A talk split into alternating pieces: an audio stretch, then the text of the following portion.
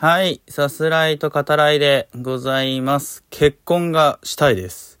はい。いやもうね、ラジオトーク始めてから、もうずっとですよ。僕割と家族にも友達にも言い続けてる。結婚がしたいって。はい。まあそう言うと、ラジオトーク始めたのお前結婚相手見つけるためかって思われる。思われるかな？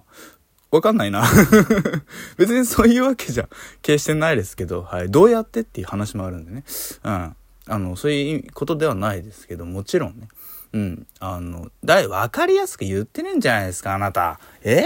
こっち、こっちとらさ、どう伝えるかをね、もう毎回毎回こう、悩み抜いてね、収録映画を伝えるにしてもそうですよ。うん。あの、結構なね、カロリー消費してね、毎回毎回こしらえてね、やってるわけじゃないですか。わかりやすく、わかりやすく伝えてるわけですよ。うざいっていう、はい、そういうところがありますけど。いや、でも本当ずっと結婚したくて、その、一人の人を幸せにしたいっていうか、僕の中の理想ですよね。だお相手ですよね。と、その、一緒にいるために自分は頑張りたいみたいな、そう思える人が良くて、これ決してさ、その、いわゆるハードルが高いみたいなことではないと思うんだけど、私僕なんかがね、僕なんかがその、ね例えば何ですか？容姿容姿だったり性格とか、まあ、性格は大事か。性格ごめん性格は大事だわ。はい。なんじゃそりゃっていう話になってきましたけど。うん。あのねそんなその高い理想みたいなモテるほどのね人間ではないので、はい、そういうことではないですけどただまあ本当にね結婚したいなってなんでこれを今回ね一番最初に持ってきたかこの話をするかというと今日も思ったからっていうでなんでこれを思ったかっていうとあの あのつな一見繋がらないかもしれないですけど、ちょっと我慢して聞いてね。あのさ、今日僕休みだったんですよ。で、これ本当は収録もね、もっと早いタイミングで、その、やって配信してあの早めに聞いてもらえるみたいなことがねそうなるつもりだ予定だったんですけどなんだけどその夕方えー、6時前ぐらいですかね急遽ねその連絡が来ましてうんそのバイトの同僚からですねで体調不良なのであのさす方さん変わってくれませんか締めまでっつってでえーっていう、もうさ、他にいないんですか？本当に。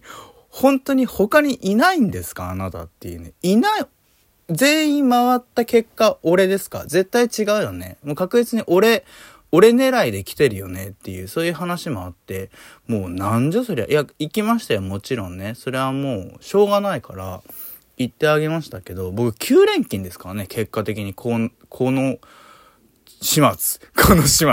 9連勤ですからね。はい、結果的に。うん、で、それもさ、絶対知らないんだよね。そうなること。本当はロ、ーキが、うるさいようるさいよっていうね、話ですよね。もうそれすら知らないでしょっていう。うん、で、もうブチギレながらさ、もうやめてやろっかなと思って、就職してやろっかなと。じゃあいいじゃねえか。いや、就職ね。うん、本当に考えてるわけですよね。世の中ね、結局金ですから。はい、大事なものは何かって考えた時に、あなたね、何だと思います？愛ですか？いな。金です。金しかないでしょ？そりゃ。そりゃそうでしょ？金持ってるやつが持てるんだから そりゃそうでしょうよ。え？この世の目を背けてはならない真実がそこにあるでしょ？うん。まあ、も、モテるためかいっていう話になってきますけどね。そういうわけではない。もちろん冗談で言ってますけど、うん。あの、でも結局金なんで、はい。そういうことを考えた時に、やっぱり金持ってると結婚もできる 金持ってると結婚もできるよなと。結婚には金必要だよなと。うん。あの、改めてね。でそ、それで、わかりますか？これで繋がった この話で繋がりましたかね？はい。結婚したいなって思、また思ったっていう、はい。そういう話でございます。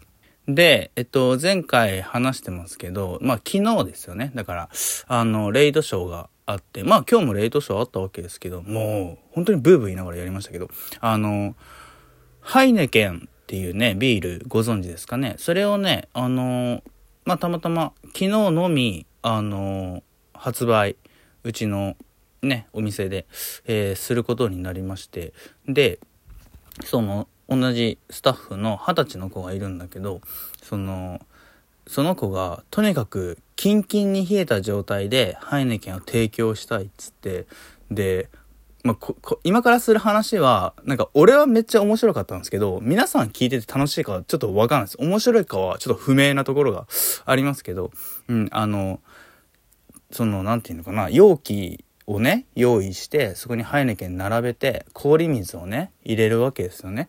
でもとにかくキンキンにしたいから氷をやたら入れるんだよね。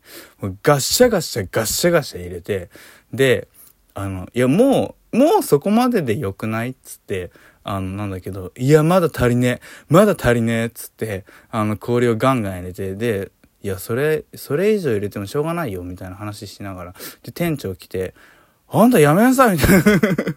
いや、入れすぎでしょみたいなこと言われて、ほら、ああ、ああ、言われたみたいな話をしながら、それでもね、時間が経ってこう氷がまた溶けると、あの、ガシャガシャ、単ね、キンキンに冷やして提供して、つって、あの、ガンガンまた氷入れ出して、二十歳なんですよ。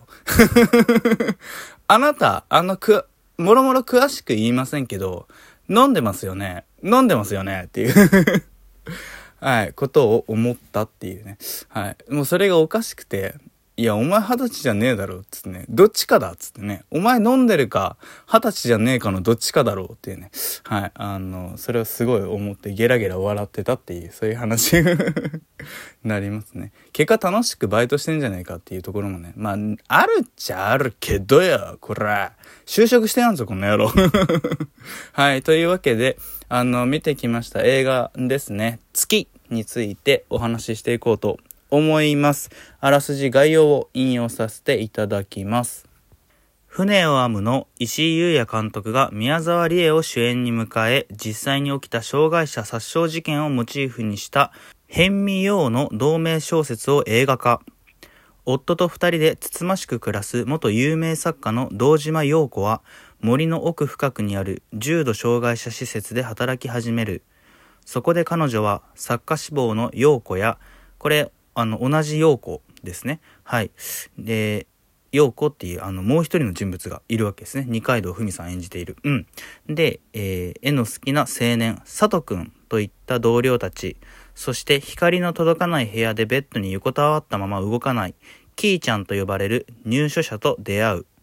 陽子は自分と生年月日が一緒のキーちゃんのことをどこか他人だと思えず親身に接するようになるが、その一方で他の職員による入所者へのひどい扱いや暴力を目の当たりにする。そんな理不尽な状況に憤る佐藤くんは、正義感や使命感を徐々に増幅させてゆき、となっております。はい、えー、まずは、えー、石井優也監督ですね。えー、さす方ではこれまで生きちゃった。これはね、傑作だと思いますけど。あと、今年ね、えー、愛に稲妻。はい、これ扱わせていただきました。この愛に稲妻と月が、あの、まるで陰と陽じゃないけど、あの、割と同時期にね、公開されてたんですよね。はい、またあの、ね、いい作品2作、えー、同時期に公開するっていうのは、あの、なんていうのかな。その手腕もあるし、えー、まあ、ね、日本の業界からこう期待されてるっていうことでもあるんだろうなっていうそれだけねお話が来るってことですからうんあの石井優也監督ねはいまあお見事っていうところですよね。まずはね。はい。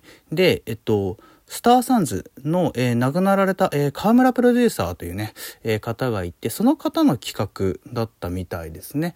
で、まあ、この話も以前ね、してるんですけど、あの、ビレッジっていう作品、ね、これ今年扱ってますけど、はい。で、その時にも、あの、河村さんのね、お名前出してますね。はい。あの、なんて言えばいいんですかね。その、まあ、エッジの効いた、えー、作品ですね。うん。いわゆる問題作って言われがちな、うん、えー、そういったものを多くね、手掛けてきて、まあ今作もね、やっぱりそう言われる、えー、べき作品になってるなっていう気は、うん、しますね。やっぱ衝撃度合いが、あのー、強いですよね。で、えっと、10月20日ですかね、えー、全国公開されてて、あの2番館、えー、として僕のいる広島のね、映画館で、えー、かかっていたので、え今回、えちょっと見逃してたっていうこともあり、はい、あのこれをね、年内にちゃんと見ておこうと思って拝見させていただきました。あのやっぱり、いい作品には間違いないなと、うん、思いますね。まあ、かなり重い題材ではありますが、まあ、実際のね、えー、事件をモチーフにしてるっていうこともあるし、えー、今作でもまあ言っちゃいますけど最後にですね、えー、その事件っていうのは、え起こります、え障害者の方をうんっていうねはいまあそういったもの陰惨なね本当に事件になるわけですけどで僕大変興味深いなと思った点があって、えー、主演の宮沢りえさん、そして、えっ、ー、と、小田切丈さん演じている夫ですね。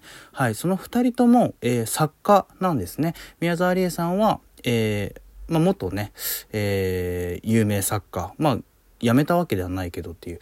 はい。で、えっと、小田切丈さん演じている夫が、えアニメーション作家なんですね。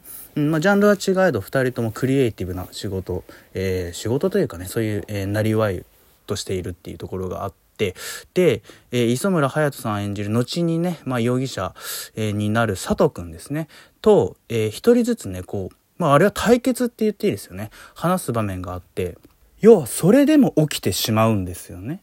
一人の作家、まあ、人間としてっていうかね、その、届かなさ、それでも起きてしまうこの世の、えー、現実っていう、そこを描いているのが非常に衝撃的に、うん、思いました。配信でもいいんでね、是非ご覧ください。ではまた。